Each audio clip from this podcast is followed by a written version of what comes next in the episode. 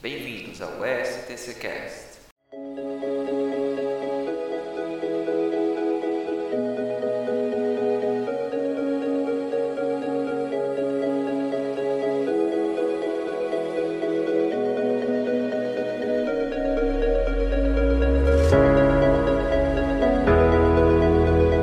Olá pessoal, tudo bem? Meu nome é João Augusto Chiro Júnior, eu sou um protótipo de professor e nós estamos no ar com o quadro Você Sugeriu, Nós Podcastamos. Esse quadro aqui ele foi criado em virtude de nossos inscritos nas nossas redes sociais, CGL, no arroba Somos Todos Cientistas ou no arroba é, enviou uma recomendação de tema que foi os sentimentos envolvidos desde o momento que você submete um artigo científico até a decisão final, o aceite dele. E para isso eu estou aqui com a nossa equipe do STC e do CONCAF, meus amigos é, de longa data já de caminhada, que estão é, nessa luta conosco. Eu queria começar apresentando o nosso doutorando, Demis Ferreira Mello. Tudo bem, Demis? Opa, João, tudo bom? Tudo bom com vocês? É um prazer mais uma vez estar poder gravar mais um, um STC Cast e conversar sobre um tema que é de bastante relevância, né? Então, Poxa, vamos embora. Demais, demais, Demis. Muito bom. E agora, Camila Martins, a nossa mestranda. Tudo bem, Camila? O que, que você achou desse quadro aí que foi uma sugestão de um inscrito das nossas redes sociais? Oi, galera, tudo bem? Espero que todo mundo esteja bem. É, eu adorei, na verdade, porque acho que a primeira vez que eu publiquei meu artigo era a única coisa que eu queria falar. Então, eu acho que todo mundo tem um sentimento sobre esse tema. Pois é, também acredito que todo mundo vai se identificar, vai comentar aqui. Como conta para gente também como que foi, o que, que você sentiu neste momento, né? Que você publicou o teu artigo, deixa aqui nos comentários. E para essa temática, Demis e Camila, eu acho que a gente não poderia ter deixado de fora aquela que vai tatuar o dói do primeiro artigo dela, Mariana, nossa mestre, a recém-mestre aqui, né, do grupo, Mariana Dantas. Tudo bem, professora Mariana Dantas? E aí, galera, bom dia. Quero saudar a todos, meu grande ex e amigo, né? É, uhum. professor João, meu grande amigo Demis, minha parceira também, Camila. É, quero dizer inicialmente que estou com muita saudade né, da minha galera. E meu esse Deus. tema, para mim, como foi falado, é muito a minha cara. Né? É, eu que vivia muito ansiosa durante o tempo da minha pós-graduação em publicar né, meu, meu primeiro artigo e graças a Deus deu tudo certo. É um tema que hoje a gente vai falar para você que está iniciando a sua vida né, acadêmica, científica. É, vamos dar algumas dicas para que você possa aí, né, concluir com êxito é, o tão sonhado, né, a tão sonhada publicação do seu artigo científico. Então, nos acompanha, né, escuta esse nosso podcast científico até o final. Vem com a gente. Vocês viram aí, né, galera, que a nossa amiga Mariana tá empolgada, ela tá querendo falar sobre a publicação do primeiro artigo e a gente agradece muito a os inscritos que enviaram essa temática. Então, deixe sugestões sobre temas envolvido a essa área, né? Que esse podcast é voltado para todos com interesse na relação acadêmico-científica. Então, dê sugestões de temáticas que a gente vai trazer nesse nosso quadro. Você sugeriu, nós podcastamos. Então vamos começar, né? Vamos começar falando um pouquinho. Eu acho que antes da gente entrar nessa questão dos sentimentos envolvidos, é, durante todo esse processo, que é um processo muito árduo, né? Que a gente acaba penando, às vezes leva meses, né? É, e se a gente for colocar também desde a bancada, um tempo muito maior, eu queria perguntar primeiro para Demis aqui, Demis, o que, que, é um artigo científico? Para que, que serve? Né? O nosso ouvinte ele tem um pouco é, da dimensão da importância do artigo científico. Você poderia falar, não somente você, né? Você, Camila, Mariana, vai complementando aí um pouco sobre o que, que seria o artigo científico e para que ele serve. Pronto, perfeito, perfeito. Bom, inicialmente esse é um tema que me agrada bastante, né, de, de falar, porque artigo científico é uma das nossas principais moedas de, de, de troca, né? É a nossa moeda de troca porque é com ele que a gente vai disseminar a nossa, os nossos resultados, né, de, de pesquisa, e ela é, é considerada, né, a principal fonte de divulgação de conhecimento na, tipo, na nossa área de pesquisa, né? E, e, além disso, como a gente vai tipo divulgar nossos nossos resultados, é uma forma de reconhecer o que a gente faz, né? É, eu acho que o que Demis comentou, eu partilho da mesmo pensamento, compartilhamento de conhecimento. Eu acho que essa é uma das principais palavras aí é, para a gente definir artigo científico que, que você acha, Camila, dessa importância de compartilhar conhecimento? É, para que serve um artigo científico para você? Então, eu acho extremamente importante esse feedback que nós damos à comunidade científica. E, querendo ou não, nós temos também, é, nós pegamos essa informação de volta. Porque quando a gente está montando o nosso artigo científico, é, nós temos que pegar informações de algum lugar. E são desses veículos que, que nós tiramos é, o conhecimento necessário para montar o, o, nosso próprio projeto, né? E é assim, é, quando você pergunta para que serve, eu digo que ele serve para diversas coisas. Além de disseminar esse, esse conhecimento que nós temos, ele serve como meio de pesquisa, ele serve como meio de comunicação, ele vai, como o Demis acabou de falar aqui, muito bem, ele vai, tipo, dar a, a credibilidade ao nosso, nosso trabalho, ele vai dizer o que nós fizemos, se foi uma coisa positiva, se foi uma coisa negativa, uhum. aquela coisa de que é, os professores sempre me falavam, resultados que não são tão bons ou que não são que você esperava, ainda são resultados. Com certeza. Então, assim, são coisas que você mostra a toda uma comunidade global e é de extrema importância. É. Além de compartilhar, sem, é, compartilhar conhecimento, você tem a troca também, a retribuição e mais, né? É, você consegue fazer a evolução da ciência. Acredito que dentro do que você está dizendo para a gente, Camila, é essa evolução, né? Você pegar o que já existe na literatura, analisar dentro da sua área de conhecimento. Ah, eu sou da área de humanas, eu sou da área de economia, eu sou da área nossa daqui das ciências de materiais, né? Aplicada à farmácia. É, o que já tem na literatura, né? Como que a gente vai é, tentar melhorar algo. Eu acho que a evolução da ciência ela passa muito é, pelo conceito do que é um artigo científico e do que para ele serve também, né?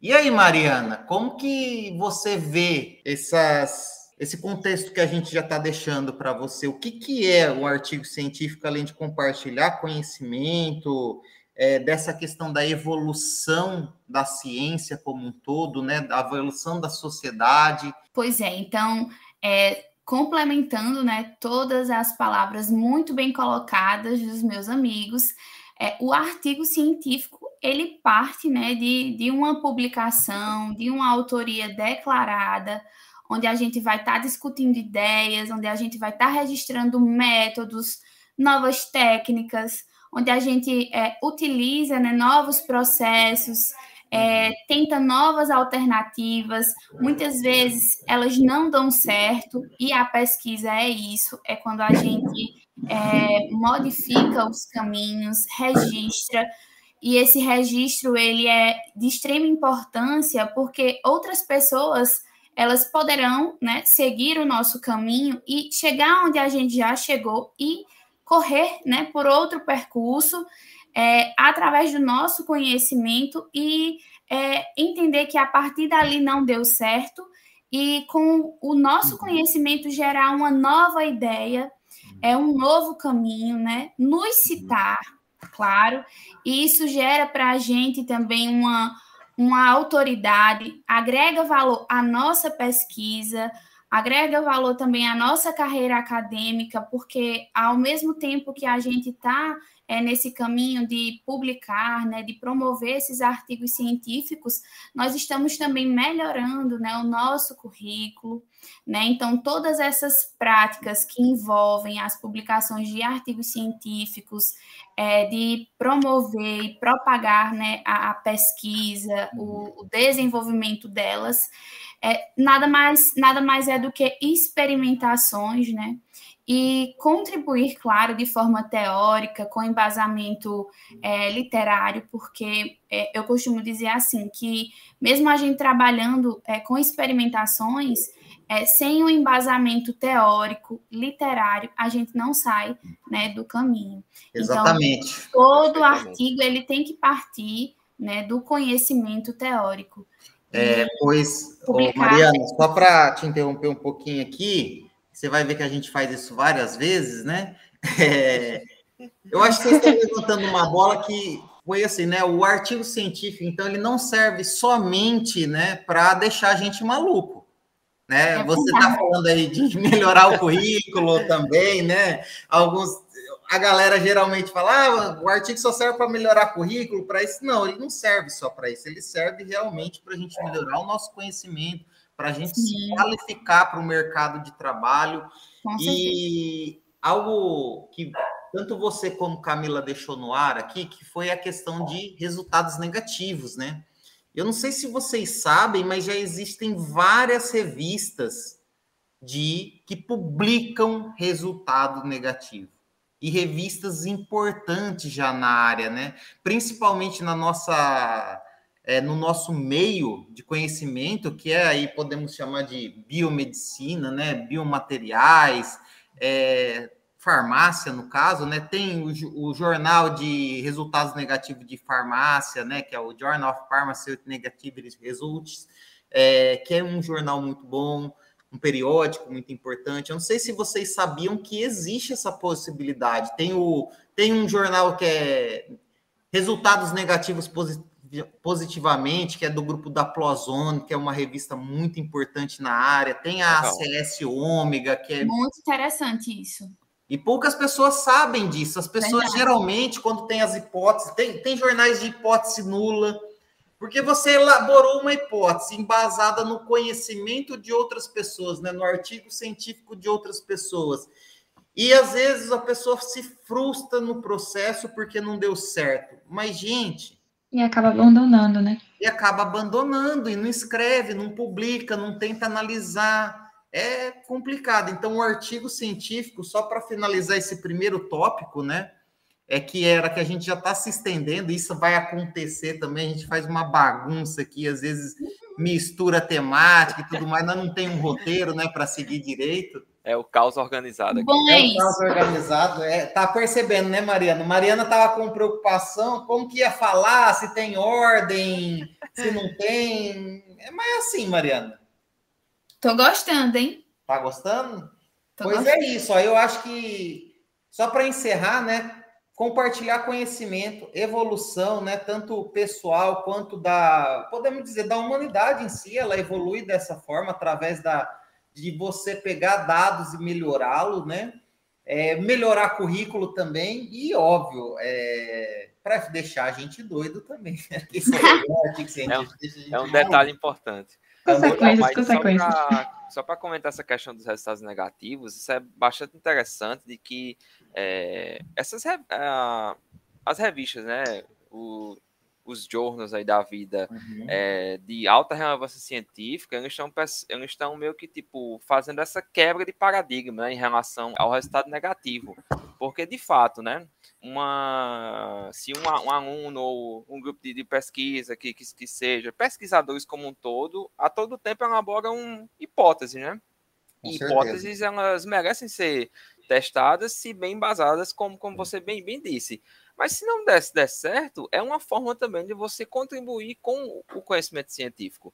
Então, é, é uma atitude até louvável dessas, dessas revistas, né, de favorecerem a publicação desses, desses resultados que eventualmente e, tipo, momentaneamente não, não deram certo. Mas não e, quer dizer. Sabe né, que uma esteja... coisa que ajuda muito, Demis, esses resultados? É você poder, por exemplo, eu publiquei um resultado negativo às vezes uma pessoa lá nos Estados Unidos está com a mesma hipótese do que eu e vai querer testar.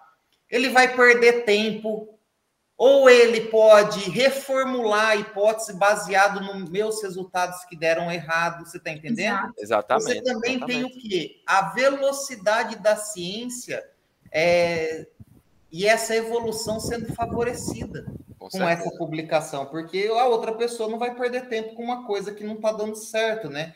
E aí a Uhum. gente, eu acho que já pode puxar para um gancho aqui, Denis, que é como você começou a falar, a gente está falando de revista, né? Que talvez seria, tá, o que é o artigo científico, a gente já sabe o que ele é, para que serve também, mas como começa esse processo, né? Eu acho que o começo do processo é na escolha de revista. E aí, dentro da escolha de revista, como a gente não podia ter esquecido de Mariana Dantas para entrar nesse podcast, eu não posso deixar de passar a palavra para Camila Martins. Porque ela teve um tal de um artigo aí que ela teve que submeter ele como uma- no mínimo umas cinco vezes, né? Então ela teve que escolher muitas revistas, né? E aí, Camila, é o processo de um artigo, né? Depois que você tem é, ele escrito, você é, como escolher uma revista, né? Como escolher essa revista? Como que você faz? Baseado em quê? Você prefere escolher a revista antes de começar a tua hipótese ou depois? Fala um pouquinho sobre esse processo para gente. Como que você tem feito? Então, pessoal, persistir e não desistir. Essa é a frase. Persistir e não desistir. Gostei. Pois é. Assim, João, quando eu me vi com os meus resultados e com o meu artigo escrito, eu tive que sentar e analisar tudo que eu tinha feito. E a partir dessa análise foi que eu percebi aonde ele se encaixava da melhor maneira. É, eu fui atrás de grupos e dentro desses grupos eu olhava as revistas que mais tinham afinidade com o tópico que eu estava tratando. É, a partir disso, eu fazia é, algumas pré-seleções, digamos assim. Eu fazia uma lista, colocava é, as minhas primeiras opções, segundas, terceiras, oitavas, décimas. E Camila, é, essas opções, como que você se baseava? Que critérios que você estava utilizando? Uh, eu, primeiramente, eu queria saber se essa revista ela tinha a publicação gratuita Uhum. ou não, se ela tinha esse, esse acesso aberto, porque, como todos sabem, nós, temos, nós não temos esse tanto, tanto recurso para esse tipo de coisa.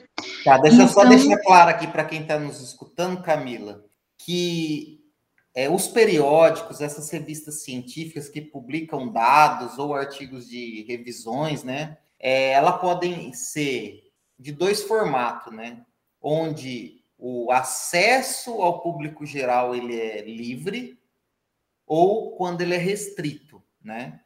E essas revistas elas podem dar esse acesso para o público de forma gratuita ou forma paga, assim como para nós pesquisadores, pessoal. Tem revistas que cobram uma taxa para a gente publicar, e essa taxa é para que o acesso fique aberto, né? Que o leitor possa, qualquer pessoa possa clicar lá no documento e ver ele na íntegra, né? Então, o que Camila está fazendo é, nós não temos dinheiro para pagar revistas para publicar o nosso trabalho.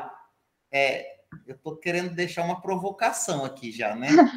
É, olha, olha o absurdo que é esse meio. Nós gastamos dinheiro, nós fazemos uma pesquisa, temos que pagar para publicar para deixar ele de acesso livre. É complicado. O que, que, você acha disso? Escreva aqui nos comentários. E também tem as revistas que são é, gratuitas. Então, Camila um dos critérios dela era deixar em revistas de acesso aberto e gratuitas para nós também, né, Camila? É isso, né? Isso.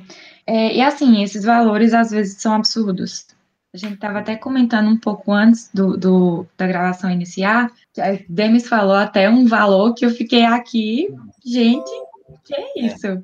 E assim, é, então um dos pontos principais era se esse acesso ia ser aberto ou não. Uhum. Depois que eu determinei isso, eu fui para a questão de afinidade. Eu, escrevi, eu escolhi um grupo, dentro desse grupo, o acesso, depois do acesso, a afinidade ao tópico. E aí, quando eu separei todas essas revistas que teriam afinidade ao tópico que eu estava apresentando, eu olhei o fator de impacto que uhum. cada um apresentava. E assim, claro, óbvio que eu coloquei aquelas de maior fator de impacto em primeiro lugar, uhum. que eu uhum. iria tentar primeiramente. E caso desse errado, eu iria tentando as próximas. Pois pronto, viu? Demis, e aí, Demis, o que, que você acha desses critérios de Camila, né? Ela olhava aí revistas gratuitas, é, fator de impacto, afinidade com o tema, você e você, né? Como que você faz? E você poderia falar para a gente um pouquinho o que é esse tal do fator de impacto aí para o nosso ouvinte também entender, né? Às vezes tem alguém que não é da área e está curioso aqui também, né? A gente aceita os curiosos, né? Compartilha aí o nosso podcast. E aí, Demis, dê sua opinião sobre a temática. Claro, é, em relação a esse passo a passo inicial de Camila, creio que é, é realidade de muitos, né? A gente procurar primeiramente revistas boas, de que tenham uma, é, uma relevância científica e um crivo científico, né? Que isso é bastante importante, é alto. E posteriormente procurar, obviamente, as gratuitas, né? Não, não, não somos um, um centro, já inclusive o, não é, é a questão é, da realidade total do Brasil de, de ter verba 100% disponível para a publicação de artigos, como a gente tá, é, né, Caminho havia comentado que em off, né? Pré, os, as conversas pré-gravação, pré né? A gente estava comentando em relação a, a, esses custos que a cada ano que passa, a cada semestre que passa, tem um, um aumento. E Cara, absurdo, a cada semestre, absurdo, todo semestre absurdo. elas estão fazendo reajuste e cada vez mais revista estão, é, elas estão se aderindo a esse modelo é. de cobrar do pesquisador. Está é. sendo muito difícil encontrar revistas boas gratuitas. Exatamente, exatamente. Isso é até uma, é, uma crítica constante né, da comunidade científica, porque, como você havia comentado, né? Os pesquisadores eles têm que pagar tudo da sua pesquisa e na hora de divulgar a pesquisa você ainda vai ter que ter que pagar. Então é um, é um, uma temática complicada, né? Mas a gente precisa debater e levantar Sim, essa bola mesmo. Com certeza. Mas voltando ao tema da, da seleção, né? Tem um, é, inclusive todos esses esses passo esse passo a passo que Camila serve a gente faz também, né? Mas tem um outro, é só complementando o que ela havia como comentado, é, em relação a que você tem também ferramentas, né? Da, da dos grandes grupos, a exemplo da Elsevier, né? Que você consegue, meio que, meio que faz é, uma seleção de possíveis revistas, né? Baseadas no título, resumo e palavras-chave. Então já vai meio que listar. É, é, ótimo, é ótimo, é muito, muito, muito interessante. Ela vai basicamente listar, né? Umas revistas que possivelmente se encaixam na sua temática. Então, isso é bem interessante também, e é uma forma também de, de, de você que está na etapa né, de publicação dos seus resultados de fazer essa, é, essa busca. E como sempre, né, a gente é, uma, é, uma, é um caos organizado, né? Eu fugi um pouco da, da pergunta de, de, de, João, que é em relação ao fator de impacto, né? Que nesse caso existem várias, várias, várias métricas, né? A mais fam, fam, famosa é a, é a da JCR, né? Que é uma métrica que ela vai é, tipo, relacionar a quantidade de artigo, a quantidade de citações que a, a revista possui, é, tipo, dividido pela quantidade de artigos que ela, que ela publica. Então, é, se uma, uma, revista ela tem muitas citações, ela é uma revista que ela possui uma alta relevância científica, né? São, são revistas em que é, os seus artigos elas possuem várias citações e são muito, muito buscadas pela comunidade científica. Então, uhum. se uma revista ela cita, ela tem muitas, muitas citações, a tendência é que seu é, é o seu fator de, de, impacto ela, ela cresça, né? Uhum. Então, a, a, gente meio que escolhe também as revistas por, por essa métrica, né? Que é uma métrica importante. É, o fator de impacto aí da JCR é um dos mais famosos, né? E ele vai avaliar realmente essa importância né, dos periódicos através é, do número de citação no ano anterior. Ele tem uma equação lá que eles fazem para dar o, o JCR, o impacto né, de cada revista. E isso foi desenvolvido né, como uma ferramenta para tentar evitar as, as, aquelas revistas predatórias que a gente chama no meio, né? é. É, que já pegou muita gente, né? E o artigo acaba é, sendo prejudicado aí na questão da visibilidade, na questão de te tornar famoso no meio científico, vamos dizer assim, né? E aí eu passo essa bola para você, Mariana, é, para você comentar um pouquinho, é, além desse processo de seleção de revista, né? É, o que, que você, como você vê essas revistas predatórias? O que são essas revistas predatórias? Você tem algo a acrescentar sobre essa temática? Vamos lá. É, antes de falar um pouquinho. Cansou sobre... já, Mariana? É, fiquei um pouco sem voz agora, né? Fiquei em silêncio, aí acabei ficando um pouco sem voz. É, eu, eu gostaria, antes de falar né, sobre as revistas predatórias, só de a, acrescentar algo que eu acredito que é pertinente a, uhum. ao tema, né? É, se tratando da questão da visibilidade né, na comunidade Podemos. acadêmica. É, eu não sei se você percebeu, mas eu estou achando Mariana Dantas muito formal. Tá, é, não, é, Mariana, mulher, se só, fique tranquila, você não é assim. Eu te conheço de longas datas. Deles corta, viu? Não, não é, corta nada, não. A gente estava falando da visibilidade, não foi isso?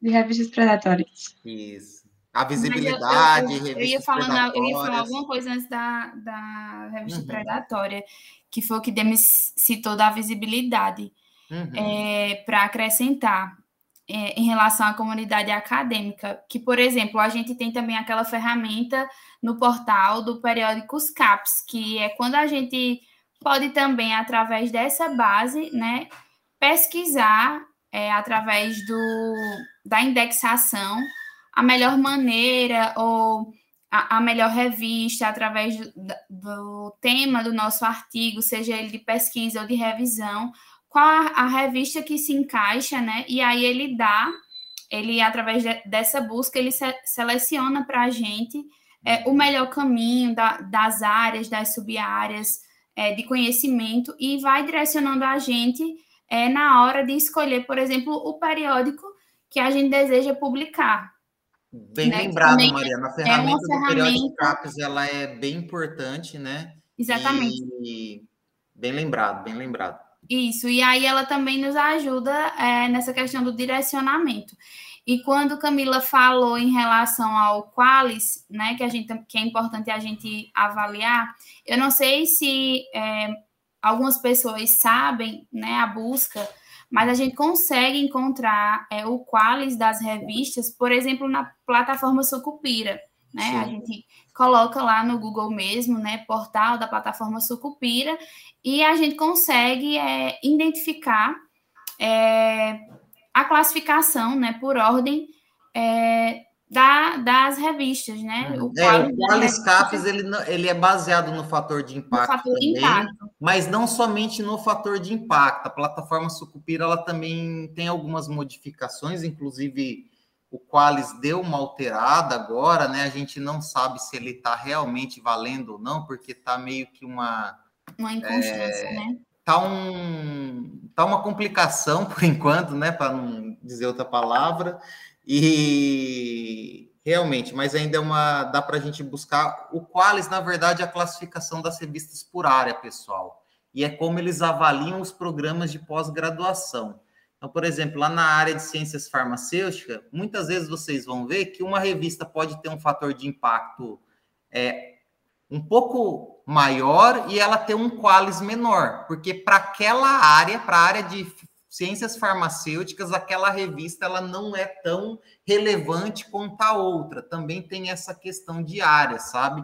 Até porque tem ciências que a busca de dados e a citação torna-se o fator de impacto do JCR muito mais alto do que outras, entendeu? Então eles tentam fazer essa igualdade em áreas também. Então, não sei se ficou confuso, mas o processo é confuso mesmo, e isso é feito pela, pelo pessoal lá da, da CAPES, né? O pessoal especializado.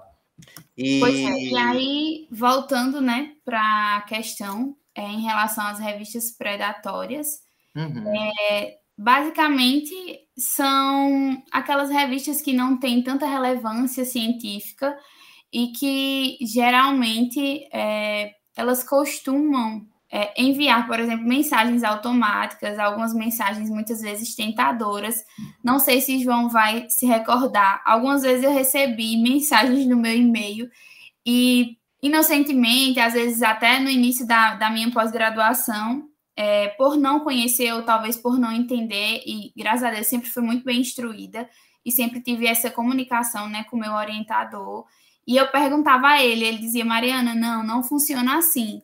Né? A gente tem todo um critério de avaliação, e geralmente essas revistas, é, quando nos procuram, né, a gente vai avaliar, segue, por exemplo, todos esses critérios, e elas não, não têm relevância para é, a pesquisa acadêmica, né, para as publicações. Então, no geral, essas revistas predatórias, elas se resumem a isso, né? Uhum. São revistas que é, não avaliam é, critérios... Tem avaliação em pares, né, também. Isso. Aceita o artigo de primeira apenas pagando uma pequena taxa. Não tem aquela avaliação duplo cego, né? Onde a uhum, gente sim. considera né, que são mais eficazes os nossos trabalhos. É, e tem aquele péssimo hábito de, por exemplo, a gente já ter publicado um resumo em algum anais, é, em, em, algum congresso, né? E aí é, ter o tão temido plágio né, em outras obras. Então, praticamente as revistas predatórias elas trabalham desse jeito e a gente, né, da área acadêmica tem que ter muito cuidado em relação a isso. É, fiquem cuidado, pessoal, atento, né? Quando a esmola é demais, o cego desconfia, já dizia minha avó, né? E aí, Camila, você quer contribuir com o tema? Então, é, quando o Mário falou aqui que recebeu alguns e-mails, é, eu super me encaixei nessa temática, porque assim, eu recebi e-mails constantemente depois que, que eu publiquei, acho que no meu primeiro congresso. E aí eu ficava, meu Deus, uma revista está me chamando para publicar. Eu ficava super feliz, né? Mas eu não sabia o que significava. E aí, é, em conversas com o grupo, eu comecei a entender o que era uma revista predatória, mas mesmo assim eu ainda fiquei naquela dúvida. E eu lembro que uma das cadeiras de mestrado seria a redação de artigo científico, ministrada pelo professor Felipe Hugo. Muito obrigada, professor Felipe, inclusive. É, e ele me fez perceber, primeiramente, ele deu o contexto do que era e tudo mais. E aí eu fiquei naquela dúvida em como é que eu vou saber se todas as revistas que eu estou citando no meu artigo, por exemplo, elas não fazem parte de algum predatório. E aí, é, uma das atividades que ele lançou era que a gente achasse predatórios da nossa área e que comentasse um pouco sobre os artigos publicados neles. E aí eu, eu procurei, minha gente, eu procurei, procurei muito, porque eu não tinha certeza. Eu conhecia algumas revistas que eu já citava e que eu li os artigos mais frequentemente, mas eu tinha aquele medo ainda de, de essa revista ser ou não um predatório. E aí eu achei um site, ele chama Predaqualis, e Nesse site, eu consigo colocar o nome da revista e ela vai me dizer se é predatória ou não. Inclusive, vai me dar o quality dessa revista. E foi o que me deu, assim, uma luz, porque sempre que eu tenho uma dúvida, eu vou para esse site, coloco o nome da revista e ela me diz se é, não, se é ou não uma revista predatória. Isso me ajudou bastante nas, na, na minha é, análise desses artigos. E, assim, é uma dica de ouro porque eu sofri bastante procurando isso. Bom, pessoal, é várias dicas de ouro, dica de ouro mesmo, Camila. Camila deixando aí, gente, todos esses links, pré-da-qualis, é, dos seletores, é, dica da plataforma Sucupira, Qualis Caps, a gente vai deixar aqui, ó, é, na descrição do vídeo, né, no nosso canal do YouTube, para quem escuta no podcast, é, pode também clicar aí e facilitar a busca de vocês. E, e só para complementar desses seletores, gente, eu sou um pouquinho mais velho que vocês, né?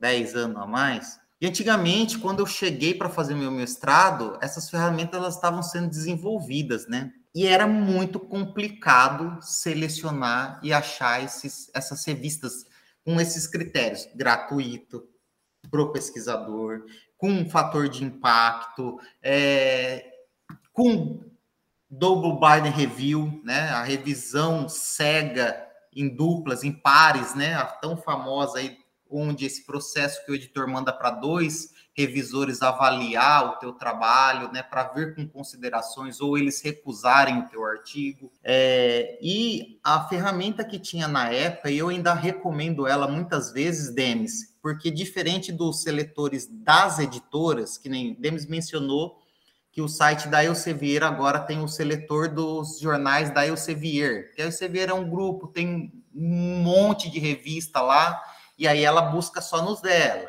A editora Wiley tem o dela, a editora ACS tem o dela, né? Então, assim, eu gosto muito do Edans, né? Que é um site que foi, acho que, um dos pioneiros nesse sentido, porque ele unifica tudo, né? Como se fosse o Trivago lá dos hotéis, né? Todos num, num site só. Eita, Legal. Trivago, patrocina esse vídeo, hein? Estamos fazendo propaganda gratuita.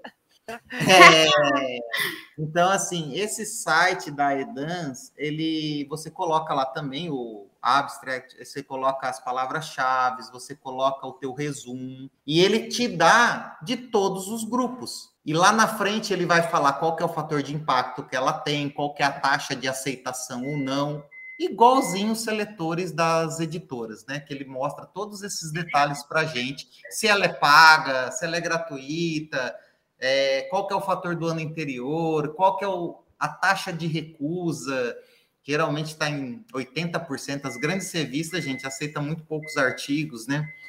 Então, é, fica isso como dica e a gente vai deixar aqui nos comentários para vocês depois clicarem em facilitar a vida. Se vocês gostaram dessa dica, interage aqui, comente, é, deixa o joinha, né?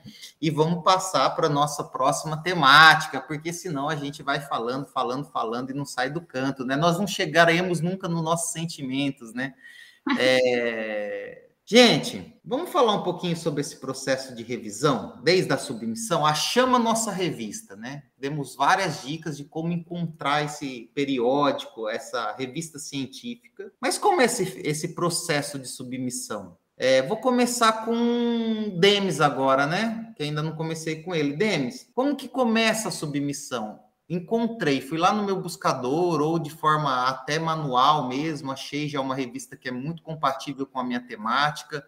O que, que eu tenho que fazer? Eu posso submeter de qualquer jeito? Eu posso pegar um documento em Word, é, colocar lá da, de qualquer forma? Ou eu preciso de normas? Que, que, como que funciona isso? Aí, isso aí seria um sonho, né? Porque a gente perde muito tempo adequando as normas de revista, mas são, são tipo, trâmites que a gente precisa seguir, né? Então, é, a primeira coisa, assim, pronto, nesse caso você citou, né? É, a gente encontrou lá a nossa revista ideal, que a nossa pesquisa se encaixa no escopo da revista, nas temáticas que ela publica. Ótimo, show de bola. Já passou uma etapa extremamente importante.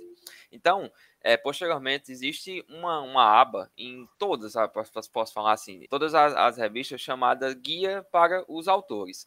Então, lá ele vai dar basicamente um passo a passo de como o seu manuscrito, né, que seria o seu arquivo para ser enviado, para ser sub submetido à revista, ele deve estar esquematizado, incluindo fonte, tamanho de fonte, formatação, aquela formatação básica que a gente precisa faz, fazer, né, em todo documento acadêmico, assim como também a questão de normas para as figuras, que aí é que pega, né? Que muita gente peca em relação a isso e o seu artigo pode ser reprovado escutem bem, tá? O artigo pode ser nem aceito para é, revisão se tiver fora das normas de, de submissão. Então, isso é uma coisa que deve ser feita com bastante cautela, atenção e comprometimento, né? Para que você é mantenha. É o processo mais chato, né, Denis? Exatamente. Você tem é um que deixar nas chatinho. normas, porque senão o editor vai ver que você não teve um carinho, né? Exatamente. É já de início, ou seja, isso já é indicativo de falta de atenção, que provavelmente teu material vai estar com uma baixa qualidade, então ele vai reprovar de cara. Com um Exatamente. dia você vai ter uma resposta lá.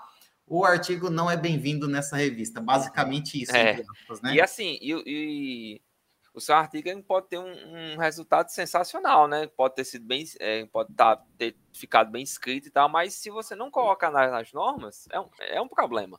Então, atenção a isso e sempre olhar lá nas revistas o guia para os autores, né? Que vai lá dar todo o passo a passo certinho de como você fazer isso. E tem outros grupos de revistas, a exemplo do grupo MDPI, que ele fornece um template, né? Um, um template em Word que você que ele já deixa a formatação correta em relação à fonte, tam, tamanho para você ir encaixando o seu o seu seu texto, né? Que de certa uhum. forma facilita, né, para que você Poxa, bem lembrado, Denis. Bem, Muito bem, bem lembrado bem porque é uma tendência tem muitas revistas, como por exemplo a Betan Science, o grupo né, da hum. Betan Science, eles também estão com essa tendência. Legal. E nós inovamos no Concaf, Demis. Eu não sei se você sabe, mas eu entrei em contato com o editor né, da revista e pedi um template para ele. Então, as pessoas que submeteram o artigo no nosso Congresso de Ciências Aplicadas à Farmácia, eu já disponibilizava o template, que facilita muito a vida do autor, onde com ele certeza, não ia precisar ver é, é a fonte, ia ter que ver como colocar a segura, já tinha lá todos os locais corretos. Né? Legal, então, legal apenas para deixar esse gancho aqui, eu acho que quase ninguém sabia, mas isso foi algo que nós fizemos no CONCAF também. É, só um comentário também, gente. Muitas vezes as pessoas pensam que por ser do mesmo grupo, as revistas não têm é, alguma alteração nessas normas. Mas, Bem lembrado, Camila. Isso, você tem que prestar muita atenção em cada revista, porque às vezes modifica uma besteirinha e essa besteirinha que vai fazer você ser reprovado. Pois é. Pois é, é. E aí, Demis, mais alguma questão? Passo para Mariana Dantas falar aqui um pouquinho sobre esse processo das normas, é, de submissão. Mariana, como que funciona isso? Como é essa submissão? Demis falou de que você precisa seguir um guia para os autores, né? É, e depois, fiz esse guia, estou lá com o meu documento em Word, em PDF, as figuras ajustadas na qualidade que eles pedem. Para onde eu envio, né? É, e aí eu organizei tudo isso. Tenho que ter muito cuidado agora na hora de submeter o meu, o meu artigo, né? É, geralmente as revistas elas ensinam é, como é que a gente vai fazer, existe todo um critério a ser, a ser seguido, e a gente nunca vai fazer isso sozinho, né? Geralmente, é, comumente, né, os, os orientadores eles nos auxiliam nessa parte, não são todos mas é, alguns eles é, nos auxiliam. É uma fase é, onde a gente aprende muito, né? Às vezes existem muitas dúvidas durante o processo, mas a gente consegue. É uma coisa que eu queria é, reforçar em relação ao que Demis e Camila estavam falando, né, durante esse processo de submissão também dos artigos científicos, é que a gente tem que ter sim um pouco de paciência.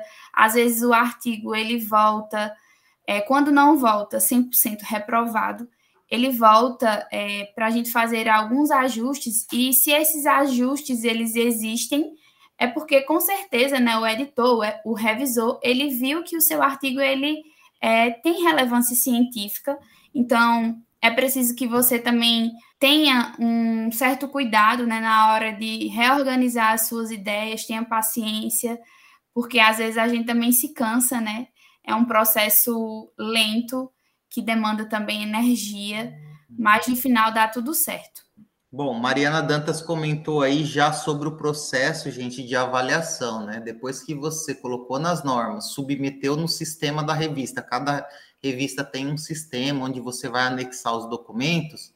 É, caso o teu artigo realmente passe pelo crivo científico do editor, ele manda é, para os revisores, né? E como a gente estava dizendo, nós aqui, o nosso grupo, sempre procura escolher revis revistas que utilizam o processo de double blind review, né? Que é aquela revisão à cega com dois avaliadores, né? E nesse processo pode vir uma resposta, vem uma decisão depois de um tempo. E este tempo é um tempo muito relativo e específico de cada revista. Como o processo de revisão ele é feito de forma gratuita, é, acho que Mariana pode até dizer, Mariana, quanto tempo mais ou menos os artigos que você já tem submetido é, demora para voltar uma resposta? Bom, é, nesse processo que a gente vem vivendo, né, agora de pandemia, as escritas, elas, é, as escritas acadêmicas, né, o meio científico, ele deu uma parada em relação às pesquisas de bancada.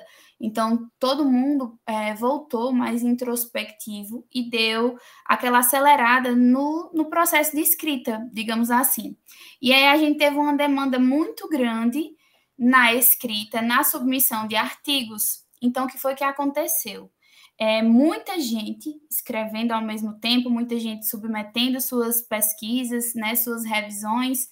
E aí, esse, esse período é, em que as revistas é, passam a analisar, né, a, a aceitar, a revisar os nossos artigos científicos, eles se prolongaram muito mais. Eu, por exemplo, é, ano passado, ano passado, ano retrasado, não lembro ao certo, submeti um artigo em julho e nós tivemos a primeira resposta em março desse ano.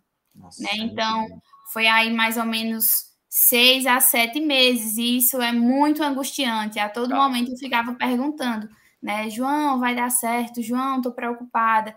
E ele sempre me dando aquela força, é, me motivando para não desistir e me lembrando que a gente estava passando por um processo difícil, mas que no meio acadêmico, né, é, isso pode acontecer e de fato é, foi um período longo, mas a gente conseguiu, né, publicar é, isso mesmo. Mariana artigo. Dantas está dando um exemplo aí que esse prazo de parecer da primeira resposta, né, gente, pode demorar muito tempo. Tem revistas que demoram até um ano para avaliar o teu artigo, mas tem revistas que o prazo é menor. E Camila pode até comentar sobre isso, porque ela acabou de ter uma decisão de um artigo. E quanto tempo ele ficou submetido revista até, até chegar a essa decisão? Então, João, o último que, que eu submeti, ele ficou cerca de dois a três meses. Uhum. Ele já tinha sido uh, aprovado pelo editor, passou pela revisão por pares, depois ele foi é, reprovado. E aí é o que eu falo, da, daquela coisa de ter primeira, segunda, terceira e oitava opção. São os vários, é, tem que ter várias opções, porque o artigo, às vezes, ele não vai ser, aceito na primeira, né, Camila? Isso. E assim, falou do site, do, do, é, do site, que a gente pode encontrar esses artigos, certo? Na hora que você está fazendo a sua seleção. E nesse mesmo site, ele nos dá o período, uma média mais ou menos de tempo que leva para o editor e os revisores responderem. Por exemplo. Os sites eu... seletores, né, Camila? Ele isso, já te dá o prazo que cada revista aproximadamente tem para dar essa resposta, né? Então, assim, você não vai completamente vendado. Uhum. Você sabe mais ou menos quanto tempo que você vai esperar por essa resposta. Uhum. Claro que agora, como Mariana falou, a situação está um pouco difícil, um pouco diferente, digamos assim, mas ainda segue mais ou menos esse mesmo padrão. Então, vamos, vamos continuar aqui na nossa sequência, né? O artigo foi submetido no sistema, o editor, digamos que o editor tenha aprovado as normas, né, que você colocou, documentou, passou agora para o parecerista, tem um prazo do parecerista analisar, fazer as considerações. E aí, Demis, eu te pergunto, né, quando o parecerista dá o aval dele ou não, né? Como que funciona isso? Você recebe um e-mail? Quais são os tipos de decisões que esses pareceristas podem te dar? Poderia comentar um pouquinho sobre isso? Claro, claro. É, então, se você, tipo, supondo que você realmente passou por todas, todas é, é, essas etapas, né, que já é uma vitória quando o seu artigo é passa é na, nas mãos do, das mãos do, do editor, chefe, né, ou, ou, o editor convidado, dependendo da, da edição, e vai para a mão do, é, dos revisores, né, você já tem uma oportunidade aí de ouro que seu artigo seja visto e avaliado por grandes, grandes personalidades né, da, da sua área de pesquisa. Então, ele vai, vai ser avaliado basicamente em pares, né? E existem revistas que até enviam o seu artigo para quatro revisores diferentes. Então, muda bastante, né? Dependendo, claro, é, da revista em questão.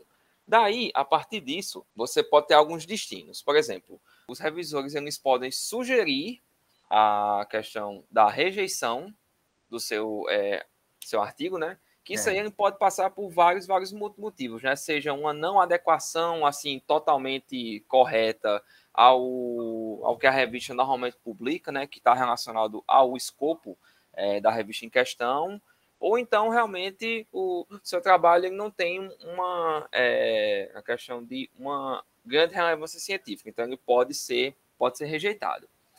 Daí ele pode também ser tipo rejeitado com possibilidade de submissão, né? Ou seja, você o artigo é, é rejeitado, mas você pode enviar novamente com as adequações que eles pediram e tal, e você pode resubmeter. Daí você, é, você pode ter o seu artigo aceito, aceito direto, né? Que isso aí, isso aí, eu particularmente nunca tive essa, essa sensação. Não sei se vocês já, já tiveram a sensação de ter um, um, um artigo aceito direto, né? Sem nenhum, nenhum tipo de, de correção. Que isso aí, olhe, artigo top, viu? É, ó, Demis, eu, eu não quero me gabar, mas já me gabando, dos meus artigos, eu tenho um artigo que eu posso basicamente dizer que foi publicado na numa revista de peptídeos, né? Onde o editor voltou com os pareceres perfeitos. Eu nem acreditei naquilo. Caramba. Ele pediu assim, foi ajustes, mas não foi ajuste no conteúdo, em hipóteses, em resultados, em nada. Uhum. Foi ajustes pontuais, às vezes para melhorar a qualidade de uma figura, sabe? Que para gente eu posso dizer que é o parecer perfeito, né? Ah, com certeza, com certeza. E aí entra também no, no, na outra possibilidade, né? Que é a questão uhum. de você ter o artigo aceito, aceito direto, assim, em relação aceito direto quando a gente fala é que não não tem como o João havia comentado essa questão de, dessas correções a, em relação ao, ao conteúdo do, do artigo, né? Em si e mais alguma relação tipo acessória em relação à formatação, a figuras e tal. E você tem a outra, a outra possibilidade, que é o aceite com correções, Sim. que sejam as major, né, que são correções mais tipo consideráveis, ou minor, que são correções mais simples, mais pontuais. Então você tem todas essas, essas possibilidades. E caso os, é, o seu artigo volte com correções, que é o mais comum, né? Como Mariana disse, é uma coisa que requer bastante paciência e cuidado, né? De você é, avaliar realmente todo, todas essas, essas correções ponto a ponto, né? E aceitar, isso é um ponto importante, né? E aceitar e, e até debater com, é, com o revisor do seu é, artigo, né, as que são mais, mais relevantes. Então, você tem basicamente esse, essas quatro possibilidades, né? E Demis, assim, é, na verdade, a galera não gosta muito quando vem com correções, né? É, só que, gente, isso é um avanço para a ciência. Você está pegando uma outra pessoa que tem uma grande experiência na área, não é qualquer pessoa que podem ser revisores de, é, desses grandes jornais. Uhum. É, então, são pessoas que já estão tá há muito tempo, ele vai dar uma outra visão, ele vai levantar, às vezes, teorias para vocês, ou vai te ajudar a melhorar a forma do teu critério científico na discussão de algum determinado resultado.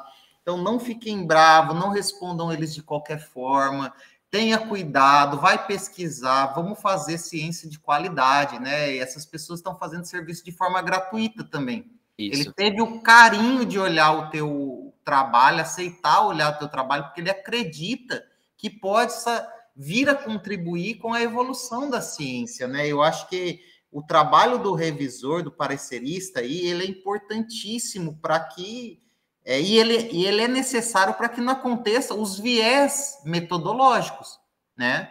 A gente viu um viés metodológico aí acontecendo é, nesta pandemia, com o caso daquele artigo francês lá da curcumina, que culminou nessa grande bobeira, né, aqui neste país. É, então, assim, foi devido a um viés metodológico, né? É, e com a popularização da ciência, nós precisamos cada vez mais nos colocar neste pensamento. Eu preciso fazer um artigo científico com muitos critérios para que a sociedade agora que está tendo acesso a essa informação, ela não venha a ser induzida a algum erro, né? E foi o caso da cloroquina. Pois, gente, basicamente, os pareceres, como o Demis começou, ele pode vir de algumas decisões, né? A primeira pode ser o aceite direto, aí o parecer quase impossível de acontecer, né? Quando o artigo está realmente perfeito, né? Ele pode ser aceito com pequenas correções, né? Ou aceito com grandes correções. E esses aceitos com pequenas ou grandes correções, na verdade, é... ele muita vez, se você não responder de forma adequada e científica, ele pode ser recusado o teu artigo, né? Exatamente. E Alguém quer assim... finalizar o tema, contribuir com mais alguma coisa antes da gente passar para a alegria, para o sentimento bom, porque a gente ficou até tenso, pessoal. Sim. É, eu queria dizer é que às vezes é, o seu artigo ele pode ser recusado, mas ainda vi com algumas modificações, sabe, com algumas dicas. E isso é uma coisa assim muito boa, porque quando o seu artigo é recusado, acaba que você não tem certeza onde você tem que e que olhar com mais cuidado, sabe? Ter aquele, mais, aquele olhar mais criterioso. E quando ele é recusado, que vem com essas alterações, você já sabe onde você tem que, é, onde tem que ter essa modificação. Que foi o que aconteceu comigo.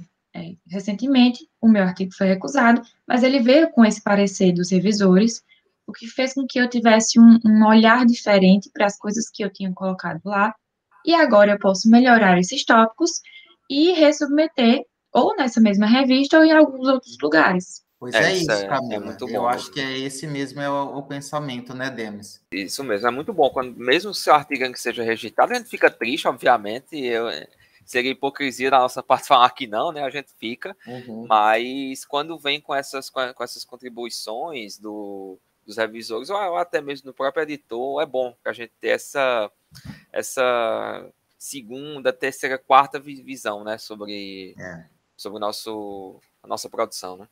Pois pronto. Então, aí depois desse processo, acertei lá o que eles pediram, né? E ele foi aprovado. O momento da aprovação, minha gente, a glória final, aquele momento que a gente fala: Meu Deus, eu vou chorar de alegria, eu quero ir para o bar, beber uma cerveja, comemorar, manda mensagem para os autores agradecendo. Como nós somos besta, né? Nós, pesquisadores, somos idiotas. É um momento. É só quem faz isso sabe qual que é essa sensação. É, só quem é, sabe. E aí, Mariana? Me faz. Já e passa a bola para você. Né? Você quer falar, pode falar. E aí, diga. É, eu eu me, me, sinto 100% inserida nesse contexto. É, chega a me arrepender todinha, porque eu lembro da sensação, era muita expectativa, a todo momento eu perguntava. É, o artigo eu não era a primeira autora, mas era como que fosse, né? Realmente a primeira autora. Eu lembro que a minha parceira e amiga, ela estava bem é, cheia, ocupada, finalizando outras coisas, né? Da competência também do mestrado. E João me confiou, né, a, me deu a responsabilidade, na verdade, de organizar esse artigo. E ele disse: Mariana, o filho é seu. E aí aquilo me deu alma nova e eu digo: vou levar para frente. Quando é, saiu essa aprovação, minha gente, eu juro, eu pulei de alegria meu sorriso vinha na orelha, eu mandava mensagem para João, eu mandava mensagem no grupo. É, eu encontrei um meme na internet que dizia assim: vou tatuar o meu primeiro dó. E a, aquilo eu tenho certeza que quando todo mundo do grupo vê, lembra logo de mim, de verdade. Com certeza, foi muito engraçado. E, e assim, foi um misto de, de alegria. Eu lembrava as noites que eu passei, né, em claro porque assim por trás de toda a nossa dedicação, de toda a nossa pesquisa, existe também aquele sentimento de não conseguir, ah, eu não vou conseguir, ah, eu não sei, né? E assim, é, contei muito com a força dos meus amigos, é, dentre eles Camila e Demis, que estão aqui comigo, perturbei muito eles, né? É, eles têm uma prática maior, né, é, com, a, com a pesquisa acadêmica, mas que me deram a, a oportunidade também de aprender com eles. E durante muito tempo eu me via angustiada, porque João dizia assim: Mariana, para de se comparar, todo mundo tem o seu tempo, a sua hora vai chegar. Né? E aí a minha hora realmente chegou, eu fiquei muito feliz. Espero que é, essa alegria ela seja renovada e a gente vem trabalhando para isso. É, o primeiro realmente ele é inesquecível, né? O, o, meu primeiro artigo ele tem como título, né, uma visão geral da atividade antimicrobiana de nanopartículas poliméricas contra enterobacteriace, né? Eu publiquei juntamente com Maísa, João, Naara, Hilton, João Vitor Belo e a minha orientadora, professora Ana Cláudia. E sou eternamente grata, ele vai ser inesquecível mesmo, de verdade. Apesar de ter é, demorado né, esse tempo todo, eu consegui. Né? Foi angustiante, é, passei por muitas noites em claro, como eu falei para vocês, mas a alegria veio, o momento de glória veio. Meu momento de glória veio. Eu acho que somente tem quem está inserido nesse meio, quem leva a educação e a pesquisa a sério, que consegue externar esses sentimentos, né, quando finaliza esse produto, né? Porque nós não ganhamos nada para isso, né? É simplesmente realmente você saber, eu estou contribuindo, eu consegui aprovar o meu artigo numa boa revista, porque ele tem um tesouro ali que eu consegui encontrar, né? É, nesse sentido, Camila, eu, na verdade, não somente o meu primeiro artigo, eu lembro muito bem do meu primeiro artigo publicado, comento depois, mas cada artigo que eu publico, cada artigo que algum dos meus alunos publicam, eu ainda tenho o mesmo sentimento, porque eu sei como é difícil fazer pesquisa nesse país, né? Como é difícil o que nós fazemos e como é mais difícil ainda publicar numa revista de alto impacto é muito diferente de você viver num país de primeiro mundo, onde a população valoriza a ciência, onde é, as próprias pessoas dentro da academia valorizam a ciência, onde você tem recursos para fazer tudo de, de, forma muito fácil. Então, a gente publicar um artigo num país como o Brasil, numa revista de qualidade, é, é, é momento de consolidação mesmo de alegria total, né? Então, o que eu quero passar para quem não é da área e, que talvez chegue até aqui e escute é isso, gente. É muito complicado, né? É muito difícil. Camila, é, fala um pouquinho para a gente também desse teu momento, de quando você recebeu lá o e-mail falando o teu artigo está aceito. Ai, gente, é, quando ele foi aceito, na verdade, é, eu lembro que eu coloquei no grupo. A primeira coisa que aconteceu, eu mandei para João. E aí eu fiquei meio paralisada, sabe? Eu fiquei tipo, meu Deus, deu certo. O que eu fiz deu certo. Fiquei muito feliz. Aí quando a ficha foi caindo, é, me deu aquela, aquela alegria tão grande que eu tinha que extravasar. Então eu dancei, gente. Mas eu dançava, dançava tanto dentro de casa que a minha mãe chegou a perguntar se eu tava bem. Ela chegava assim para mim e fazia, tá tudo bem. Aí eu tive que explicar o que estava acontecendo. A louca, né? A louca é, dentro então. Mas assim, esse não foi o meu primeiro. Na verdade, o meu primeiro artigo, ele foi publicado com a nossa equipe. E eu não fui a primeira autora. Quem foi foi a Rafaela Moreno. E eu posso dizer também que eu senti a mesma felicidade. É, eu participei de todo o processo de escrita, do processo de revisão, de tudo.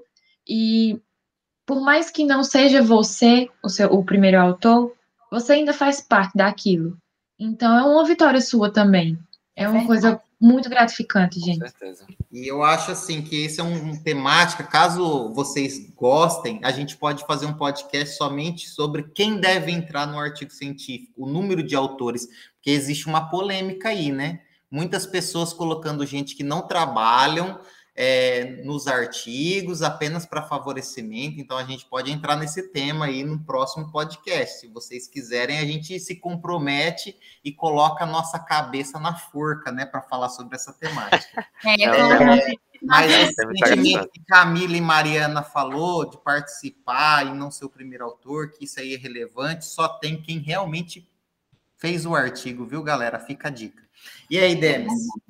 E o teu primeiro artigo, você lembra como que foi? Ah, lembro, com certeza. É, é aquela emoção única, né, que marca. É, no, no meu caso também foi o mesmo caso de Mariana e de Camila. Eu não, não fui o, o primeiro autor né, do, do, do, artigo, mas eu acompanhei é, bastante todo o andamento da pesquisa, escrita, revisão. Então, estava bem a par com o mestrando, que era, que era Davidson, né? Aluno do meu orientador de, de mestrado, professor Boniva. Então, a gente tipo, submeteu numa edição especial da da revista de análises térmicas e calorimetria, né? A famosa JTAC, para quem tem contato aí com a área das, das, das análises térmicas. E o artigo ele demorou apenas, apenas sendo extremamente irônico, um ano para a gente receber uma resposta de que se ele tinha sido aprovado, de que se ele sabe, saber da, da existência da submissão. Um ano. Nossa. Imagine a angústia que a gente tava foi enviado acho que uns 10 e-mails para para revista, para editores, e assim, uma hora saiu. Saiu e quando a gente viu lá o, o aceito foi maravilhoso, uma sensação indescritível. E que, como a João, João havia comentado também, né? Essa essa sensação, essa sensação ótima que a gente tem ao, ao, ao, publicar um artigo, é sempre renovada quando a gente publica outro, né? Quando a gente consegue publicar outro. Então, é um vício, assim, eu, eu gosto de falar que isso é um vício, mas é um vício bom. Que a gente gosta de, de, de ter aquele sentimento, né? E é um sentimento que tem quem realmente é comprometido, né? E quem realmente faz ciência, né? Realmente, é, é, é quem é comprometido com o conhecimento, quem está aqui realmente para fazer ciência de alto nível. É... E, gente, é muito gratificante. Eu lembro do meu primeiro artigo, eu estava no meu doutorado, e aí é o que eu falo, né, Mariana? Cada um tem seu tempo. E você publicou teu primeiro artigo no mestrado, e é algo que eu falo para os meus alunos, gente, vocês estão ano luz à minha frente. Quando eu estava no mesmo estágio de vocês, eu tinha pensando somente em currículo, que eu acho que a gente não deve pensar somente em currículo, e sim no processo de formação como um todo, que o currículo venha a ser uma consequência, porque vai chegar no momento que a tua bagagem ela vai ser tanta que o currículo ele, ele vai aumentando exponencialmente, né? É, mas a base precisa ser consolidada, né? Ó, fazer aí é, muito bem essa base para que a casa não caia, né, pessoal? Então, assim, é, eu estava já no meu doutorado, tinha acabado de ele tinha sido aceito com menores revisões no final da minha seleção para o doutorado e foi aprovado quando eu entrei no doutorado, cara. Foi uma alegria imensa. E no meu caso, eu era o primeiro autor, e quero dizer o seguinte: eu era o primeiro autor porque eu já entrei, eu não fiz iniciação científica, né, como vocês. Então, geralmente, quando você faz iniciação científica, você vai estar envolvido na pesquisa de um mestrando de um doutorando, e aí você vai ser sempre um autor colaborador ali na posição secundária, terciária, mas isso do ponto de vista científico é, e de currículo, o peso é o mesmo, né? Porque a sensação e o, os objetivos de trabalho foram os mesmos. Então, assim, não se preocupem com isso, né, pessoal, com posição. Se preocupem realmente em ajudar a construir o artigo e ter o teu nome por merecimento, né? Porque eu acho que o orgulho é esse, né? E a gente tem que trabalhar com ética nesse sentido. É, hoje, eu estou aí com 10 anos já nessa área acadêmica, desde o meu primeiro dia num laboratório de pesquisa, já cheguei aí meus 50 artigos, né, publicados, e a gente teve um aceite recentemente, cara, e foi a mesma alegria do meu primeiro artigo. Eu lembro do meu primeiro artigo até hoje, foi um artigo sobre sistemas formador de filme híbridos, onde nós fizemos ali é, a mescla de diferentes catalisadores para verificar a influência no tempo de formação, na característica dos filmes. É, eu fui fazer a reologia lá na Química, eu fiz o teste de adesão lá na Farmacotécnica da Unesp.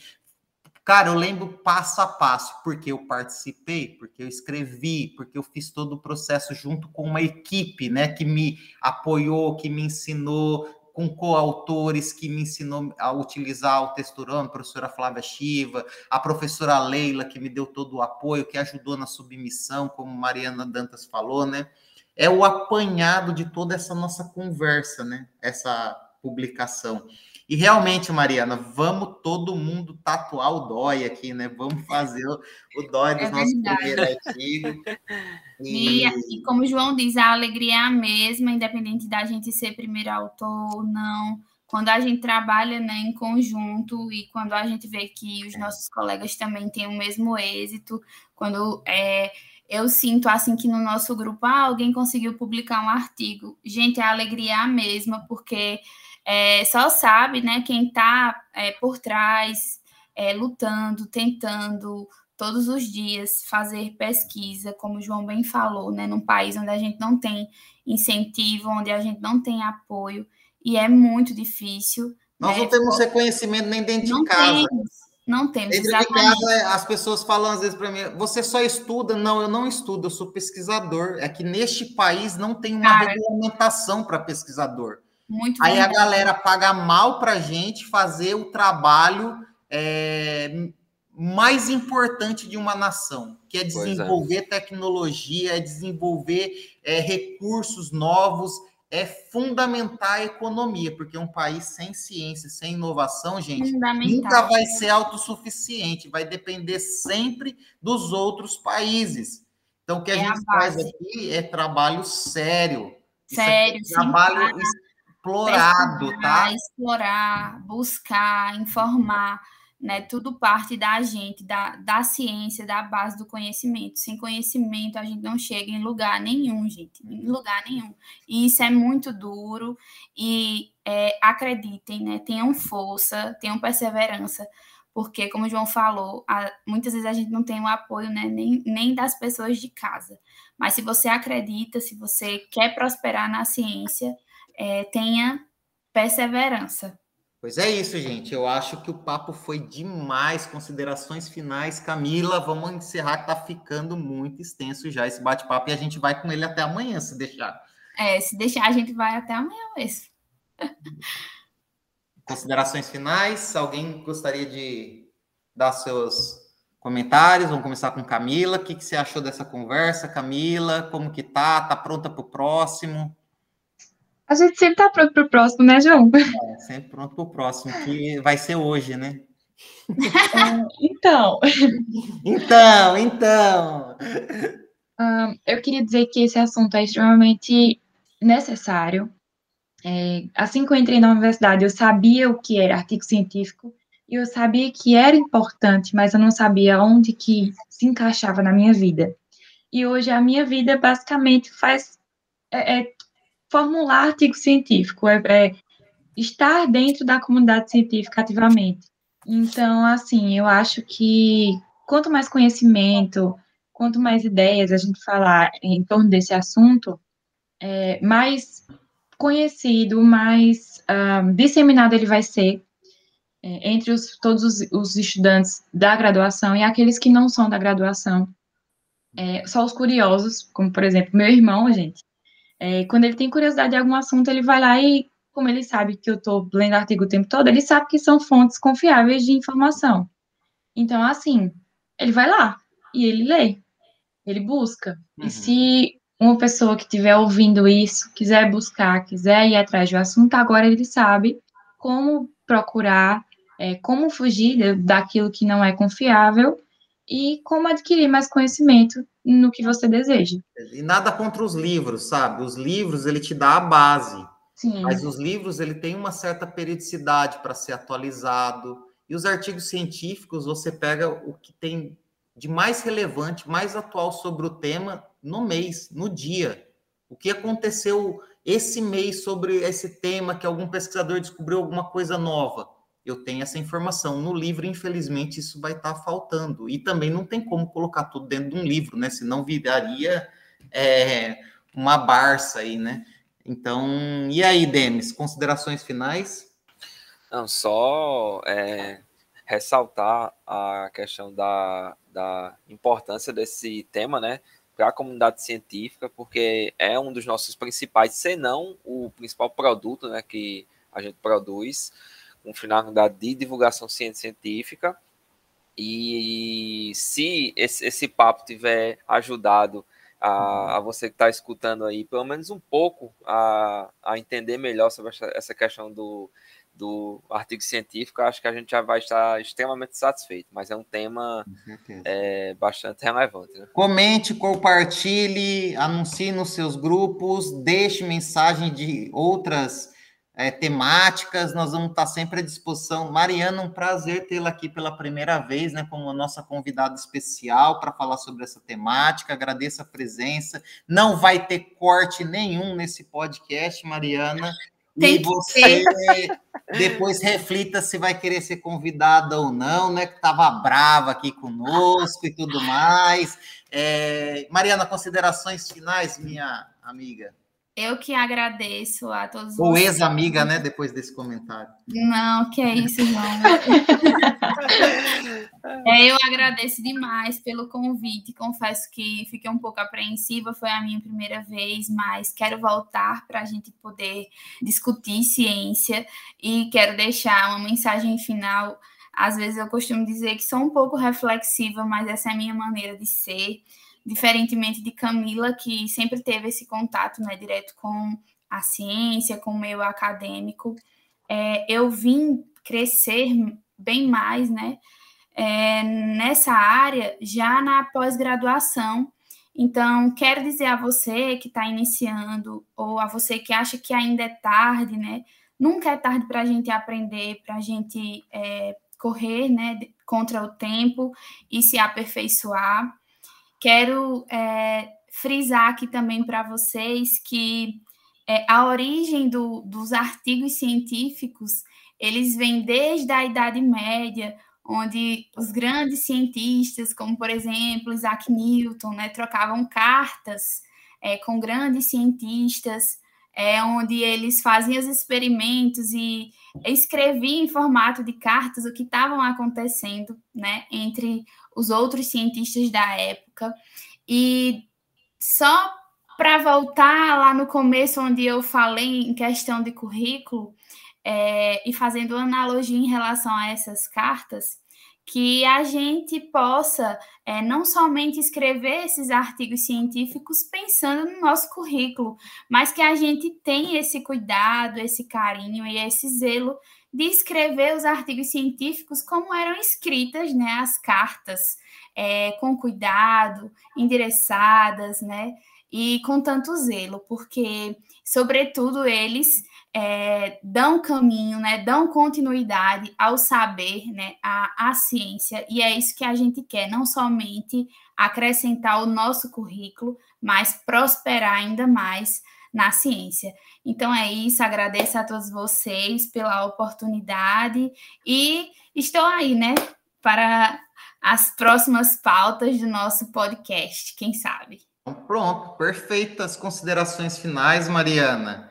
É, agradeço imensamente a toda a equipe aqui, né, que vem. A gente está com essa proposta de divulgação de ciência, de tentar popularização, de tentar fazer reflexões, ver se atinge é, as pessoas que comandam o jogo também, né? Mesmo muitas vezes, talvez, podendo colocar a nossa cara é, em jogo também, né? Porque é, a gente sabe que muitas vezes certas reflexões não são bem-vindas, né? Mas é, alguém precisa começar esse serviço e nós estamos aqui por todos. O Somos Todos Cientistas, arroba Somos Todos Cientistas no Instagram, o arroba com CAF, é, tem essa missão também de tentar melhorar esse sistema. Um abraço a todos vocês ouvintes. Se gostaram, deixe seu joinha, interage com a gente, compartilhe. Vamos seguir as nossas redes sociais, vamos fazer esse canal crescer para a gente trazer mais temas. E se você gostou dessa temática, envie uma outra para a gente, né? A gente agradece aí todas as interações e todas as sugestões. E aí você sugere, nós podcastamos. Um abraço e até mais.